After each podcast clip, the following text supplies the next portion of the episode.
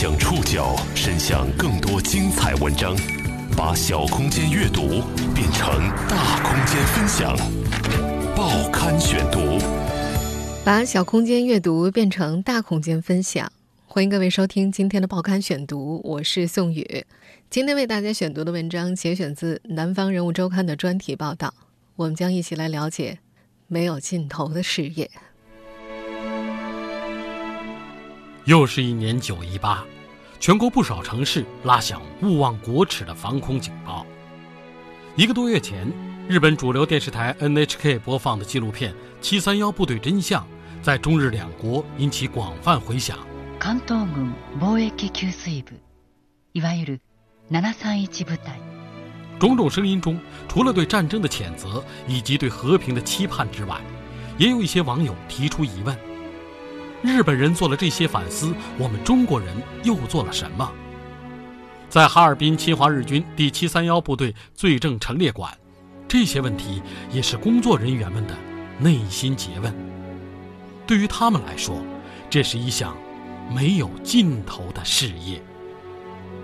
报刊选读今天为您讲述。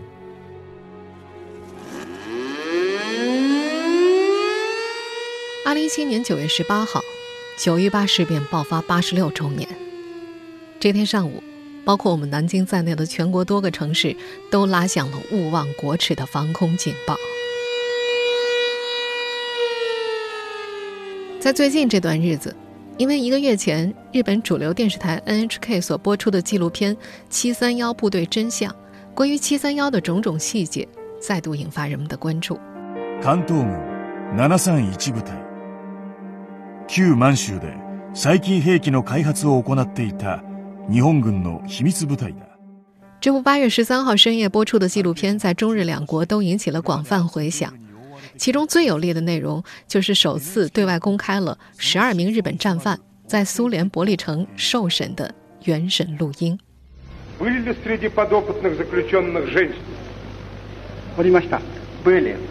我们现在听到的这段。 就是七三幺部队的原总务长川口清亲口承认，其部队的活体实验当中包括女性和孩子，关押者无人生还。他还说道，仅一九四零年一年，部队的经费就有一千万日元。更重要的是，在这部纪录片里，NHK 电视台还用大量的档案材料揭露出日本的医学精英主导了七三幺部队活体研究实验的事实。一位原七三幺部队少年队员说：“有药学博士、理学博士，所以说到七三幺部队，可以说聚集了各界权威人士。”纪录片中显示，来自京都大学、东京帝国大学等十家日本顶级大学和研究机构的四十名医学人员参与其中。京都大学医学院院长户田正三更是与日军合谋得到了两亿五千万日元以上的巨额研究费用，光向一个研究者支付的费用就达到近五百万日元。而恰恰这批医学精英，没有一个人曾经站到公众面前承认和悔罪。很快，NHK 的这部纪录片在中国的社交网络上开始发酵，侵华日军。第七三幺部队罪证陈列馆馆长金成明很快就听到了一些意料之外的声音。有一位上级领导给他们打来电话：“日本人做了这些，你们在做什么呀？”也有普通网友评论：“我们中国人做了什么？”在接受《南方人物周刊》采访的时候，金成明的脸上闪过了一丝不甘，而后又回归了不解释的平静。二十七年间，这些同样是他内心深处的诘问。日本是一个无法抹去的参照系，从进馆的第一天便如影随形。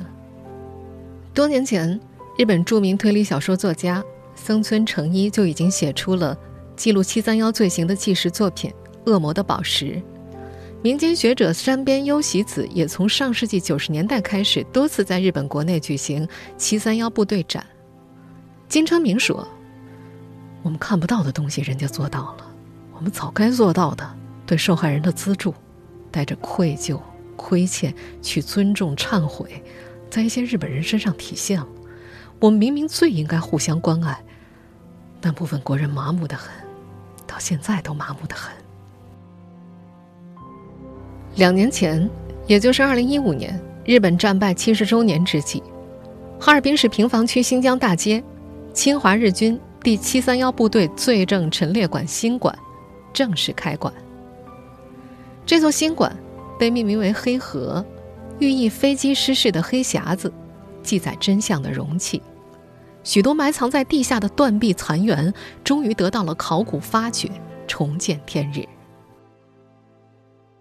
划定保护区新馆落成，是金成明和他的同事们几代人多年努力的结果。早年，因为锋芒毕露和一些超前的做法，金成明曾经有过很多批评者。批评者当中，有人认为他激进，也有人把他视作名利之徒。他说，在2001年就已经提出了申遗的想法，很多人都骂他，骂他的大多是大学教授，说他想钱想疯了，这是民族的耻辱灾难，竟然在这上面作秀做文章。一直到现在，还有一部分人有这样的质疑。在长达六年的时间里，他一度被调离了陈列馆。2005年，哈尔滨市社科院向他递上了橄榄枝。邀请他创建侵华日军细菌战研究所，并担任所长。后来，研究所更名为“七三幺问题国际研究中心”。也是从那个时候开始，他开始坚信，只要自己不放手，早晚有一天还能够回到陈列馆里。他的公开简历里有这么一段话：2006年撰写的专项报告《关于七三幺遗址申报世界遗产研究》一文，经新华社参考清样。第两千九百五十七全文转印，以内参的方式呈递给中央领导。中央政治局常委李长春、国务委员陈直立先后作出肯定性批示。为此，国家文物局局长单霁翔亲自率队到哈尔滨就“七三幺”问题专项调研，并召开了国家文物局保护侵华日军“七三幺”部队遗址工作座谈会。到了二零一二年十一月，“七三幺”部队遗址被列入了。中国世界文化遗产预备名单列在了第十一位。金正明说，他最早是按照奥斯维辛和广岛的案例提出的，他们已经分别在一九七九年和一九九六年申遗成功。金正明还说，其实最早提出七三幺申遗的不是中国人，日本民间友好团体在九六九七年就提出了这样的想法。这又是一次落后。过去这些年，中国的历史研究者们也有不少扬眉吐气之时，发现侵华日军关东宪兵队特别移送档案就是其中一例。报刊选读继续播出没有尽头的事业。一九九七年十月，第一批特别移送档案原始文件从黑龙江省档案馆堆积如山的日伪档案中重见天日。我们现在听到的这段录音出自央视二零一五年出品的纪录片《七三幺》。一九九七年发现侵华日军关东宪兵队特别移送档案，对于金成明来说，应该是一次扬眉吐气、见证自我的时刻。他在纪录片里说道：“日本当时为了能够保证七三幺部队有源源不断的活人，以用作实验。”曾经在一九三八年一月二十六日下达了一个命令书，叫五十八号文件，明确规定各地宪兵队应满足和向七三幺部队提供特一级的任务，所以把特一级的人数、数量和这个整体的这个次数作为宪兵队。负责人提拔重用的一个内容。日军宪兵的主要任务就是防谍和搜集情报。在关东军司令部的支持下，七三幺部队与其勾结，抓捕的抗日情报人员都秘密移送给了七三幺部队，充当实验材料。金成明在黑龙江档案馆发现的六十六件档案，以及后来吉林省档案馆所公布的两百七十七件档案，只是关东军部队撤离前少数没来得及销毁的档案。这位馆长至今保留着一份1999年8月5号的参考消息，头版头条是日本的《朝日新闻》报道：中国公开731部队资料将破日表态。其中有两位日本知名的七三幺研究专家对此提出了很高的评价。要说最在意这样一张薄薄的档案的，还是遇难者家属。二零零六年六月的一天，李凤琴在七三幺陈列馆看到了父亲李鹏格的档案，那刻，长达半个多世纪的痛苦寻觅，才终于尘埃落定。在纪录片里，李凤琴哭着说。当我把这个资料拿给我们一看，那就像见着父亲尸体一样。我捧着这个材料，我就从七三幺那个办公室里跑出去了，跑到大门外头上后院那个广场的释放楼那块那个底下，我去去喊爸爸去。我都六十多岁了，我头一回叫爸爸。大连的王义兵。比李凤琴要幸运得多。一九九五年，他见到了亲手抓捕他父亲的日本宪兵三尾峰。那年，哈尔滨召开了反侵略、维护和平座谈会，中日双方各有一百人参加。除了中日七三幺研究学者和日本的民间和平运动人士，受害者遗属和原侵华日军士兵也去了。三尾峰告诉王义兵，上世纪四十年代。大连县兵队在黑石礁抓获了一名苏联无线谍报人员，后者供出有两位在天津为其提供帮助的人，爱国商人王义兵的父亲王耀轩就是其中之一。三尾峰负责了这个案件的审讯，后来把他们移送到了七三幺部队。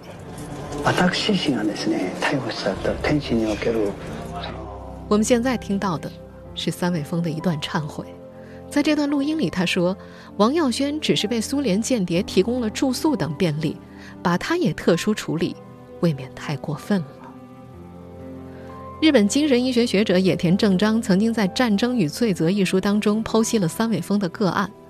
三尾峰虽然从1993年首次参观731部队展就深受触动，站出来作证，但是长期以来，他一直认为自己只是听命于队长，运送嫌犯，没有胡作非为。直到一次又一次和遇难者遗属共同出席活动作证，听着遗属们发自内心的哀怨，他才开始进一步反思自己的所作所为。三尾峰最后一次出现在公众视野是一九九八年，那次他作为王义兵诉日本政府案的证人出席东京地方法院听证会，当时八十五岁的他已经是癌症晚期了，他在台上说自己绝对不仅仅是一个运送者或者帮凶，就是罪犯本人。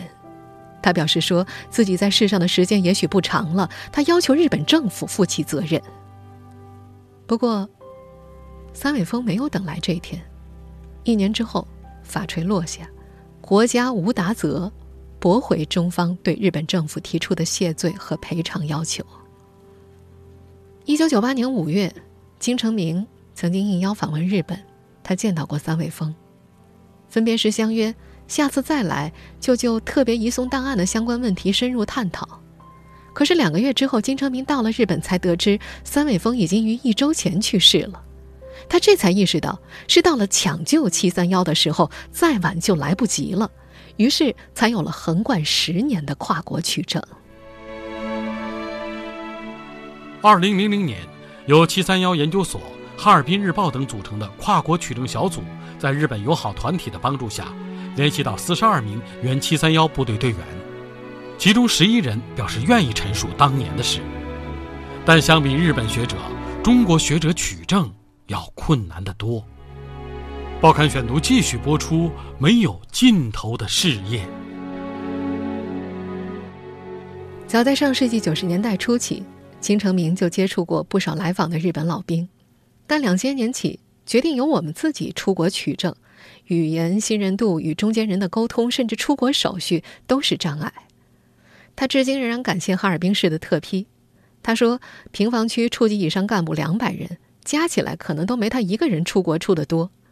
根据他的估算，十几年来他在日本总共接触过三百多位日本老兵，见上面的六七十人，说了有用内容的则在四十人左右。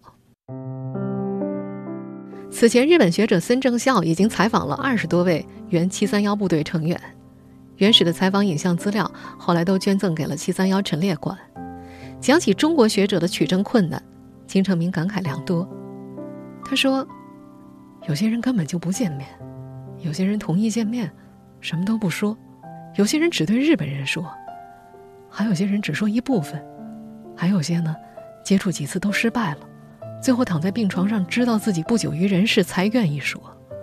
即使这样的话，有时医生也会阻止，说病人需要休息。”他说：“这里面有日本社会大环境的压力，有时候也有我们自己的问题，比如找到线索没有坚持，没有跟踪到底。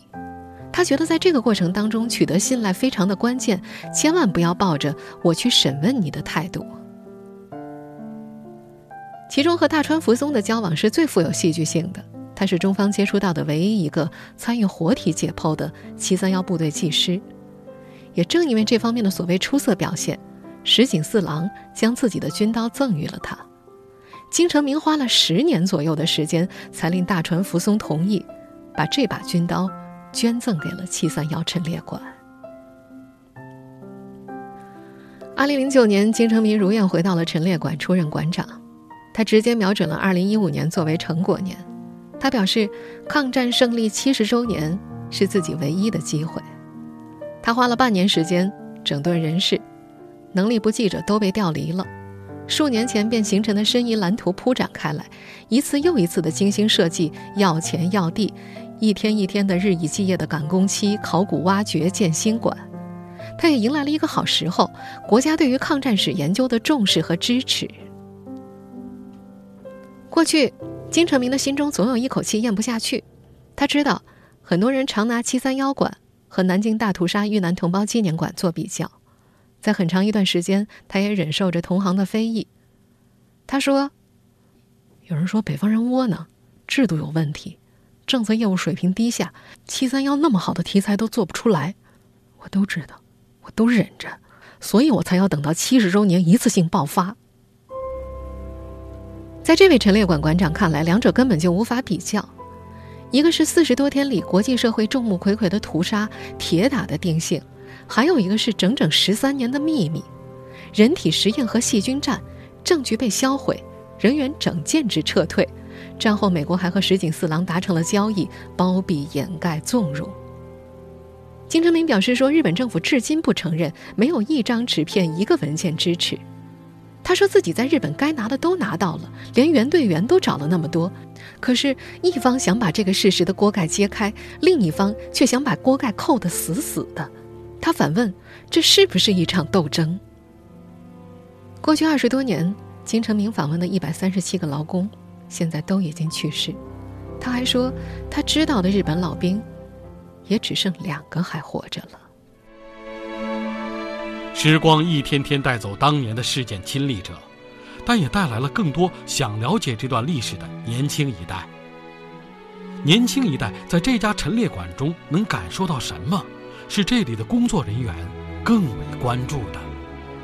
报刊选读继续播出：没有尽头的事业。二零一五年是中国人民抗日战争暨法西斯战争胜利七十周年。这年八月十五号，七三幺陈列馆二十五万平米基本陈列全面铺开。这年八月三十一号。央视纪录片频道播出了历时十四个月制作的五集大型纪录片《七三幺》，金城明作为受访专家短暂出镜。七三幺部队到底用了多少人进行人体实验？也就是殉难者的人数到底有多少？应该说，只有七三幺部队是最清楚，而最清楚的人在闲默，在暧昧，在保密。镜头里的他，脸色苍白，眼睛布满血丝。正是那段拼命日子的写照。谈起新馆，谈起遗址，金城明说，这辈子有两句话给他印象最深刻。有一句是在一次国际会议上，有位日本学者说的：“你们都忘了，我们还能记得吗？”还有一句是重新回到陈列馆时，在旧馆的留言簿上翻到的，有个游客写道：“垃圾展馆还收费。”对于现在新馆的陈列布展水平，金成明自信无疑。他觉得构建的法理逻辑层层递进。他觉得看完整个展就相当于读了一本审判日本细菌战部队的卷宗。每个物证、每个用词，甚至每个版本的语言解说词，都有国际同行，包括日本军事史专家的把关审定，确保无懈可击。刚刚过去的这个暑假旅游旺季，陈列馆里常常能够看到年轻学生组成的参观团。金成明没事时，就会常常留意参观者的举动。有些年轻人在进楼之前还在嘻嘻哈哈、打打闹闹，还有情侣搂搂抱抱，动作亲热。他说。更多人是来看热闹的，他不是带着一种自主的追问和稍微有点层次的认识来到这里，所以有些表现才让我们感觉那么不可思议。他们无非把这儿当成了一个所谓的公共场所、闲逛的地方，不会说我是到这儿来受教育的。说这话的时候，他语气挺平静的，仿佛习惯了。南方人物周刊的记者去采访的时候，在陈列馆里。碰到了两个女孩，其中一个嘟囔着：“怪不得你不叫我来看。”另外一个不耐烦地说：“说了不要来看，出去吃饭也吃不下。”不过至少，他们还是去了，并且还是看完了。当然，也有不一样的参观者，有两位来自湖南的父亲，在暑假带着各自的女儿特意前去，理由是不能让我们的后代忘记这段历史。他们和孩子一起仔细阅读着每一处标牌，无论是朝黄鼠狼培养室探望，还是在空荡的冻伤实验室里徘徊，都给出沉痛的喟叹。对于遗址区，他们有个问题：为什么不把整个地面空间的黑色碎石换成绿色草坪呢？是没钱吗？还是养护成本太高了？面对这个问题，金成明说，在设计遗址区的时候就坚持不能有任何的人文景观的干扰。要做好静穆的环境氛围的营造，保留原汁原味给人的冲击。他常常会提到奥斯维辛，他觉得奥斯维辛博物馆是最好的原汁原味的，那是真的触目惊心的震撼，你没有其他任何的感觉。您正在收听的是《报刊选读》，没有尽头的事业。二零一七年八月十五号，又一场演出在哈尔滨平房区建文广场公园举行。作为鼠疫幸存者的后代，靳书霞身穿黑色正装，推着坐在轮椅上满头白发的母亲上台，开始他的叙述。他的父亲靳福和是一名感染过鼠疫的幸存者。七十二年前，靳福和家住平房区后二道沟，那年他十二岁。村子里住着四十三户人家，两百多口人，有五十多人死于鼠疫传染。老靳家十九口人，不到二十天里就死了十二口。幸福河走过国内外无数地方，只要别人有需求，他就会一次次的在别人面前讲述家庭的悲惨历史。晚年，他曾经自费出版了一本回忆录《七三幺鼠疫幸存者的自述》，希望拿到陈列馆里去卖。一方面，他不可能永远站在人前宣讲，觉得文字流传可以省些精力了却心事；另一方面，也是对自费成本的补贴。但是他的想法没有获得批准。后来，金福和大病了一场，2006年离世。弥留之际，他反复叮嘱女儿要把这些故事继续说下去，让下一代人了解。2012年，金书霞退休之后，金成明请她到陈列馆的服务部工作。在服务部，他会语气温和、热情地向游客介绍每本书的特点，贵的如何，便宜的有哪些，不买不要紧，看看纪念品。他说他在这儿见过形形色色的游客，有个别散客在那儿闲聊，哎，有没有日本人来这儿？来了我揍他。在静书霞这位幸存者后裔看来，这属于发泄无知的那种。他说看到这样的，自己也不吱声，毕竟这是上一代的事了，能来看。想了解就认为是进步了。他最讨厌的是那些孩子想买书看，却以内容太压抑为由阻止的母亲。他觉得有些人就是再有钱也不会对这个事关心。还记得，附近有在这儿打工的农民工，下雨天没活了就会到这儿来。有时候，他们会买上一个纪念七三幺遗址卫兵所的纪念水晶，说是为这儿做贡献。金书霞说。他把这样的人记在了心里。听众朋友，以上您收听的是《报刊选读》，没有尽头的事业。我是宋宇，感谢各位的收听。今天节目内容节选自《南方人物周刊》的专题报道。收听节目复播，您可以关注《报刊选读》的公众微信号“宋宇的报刊选读”，或者登录在南京网易云音乐。我们下期节目时间再见。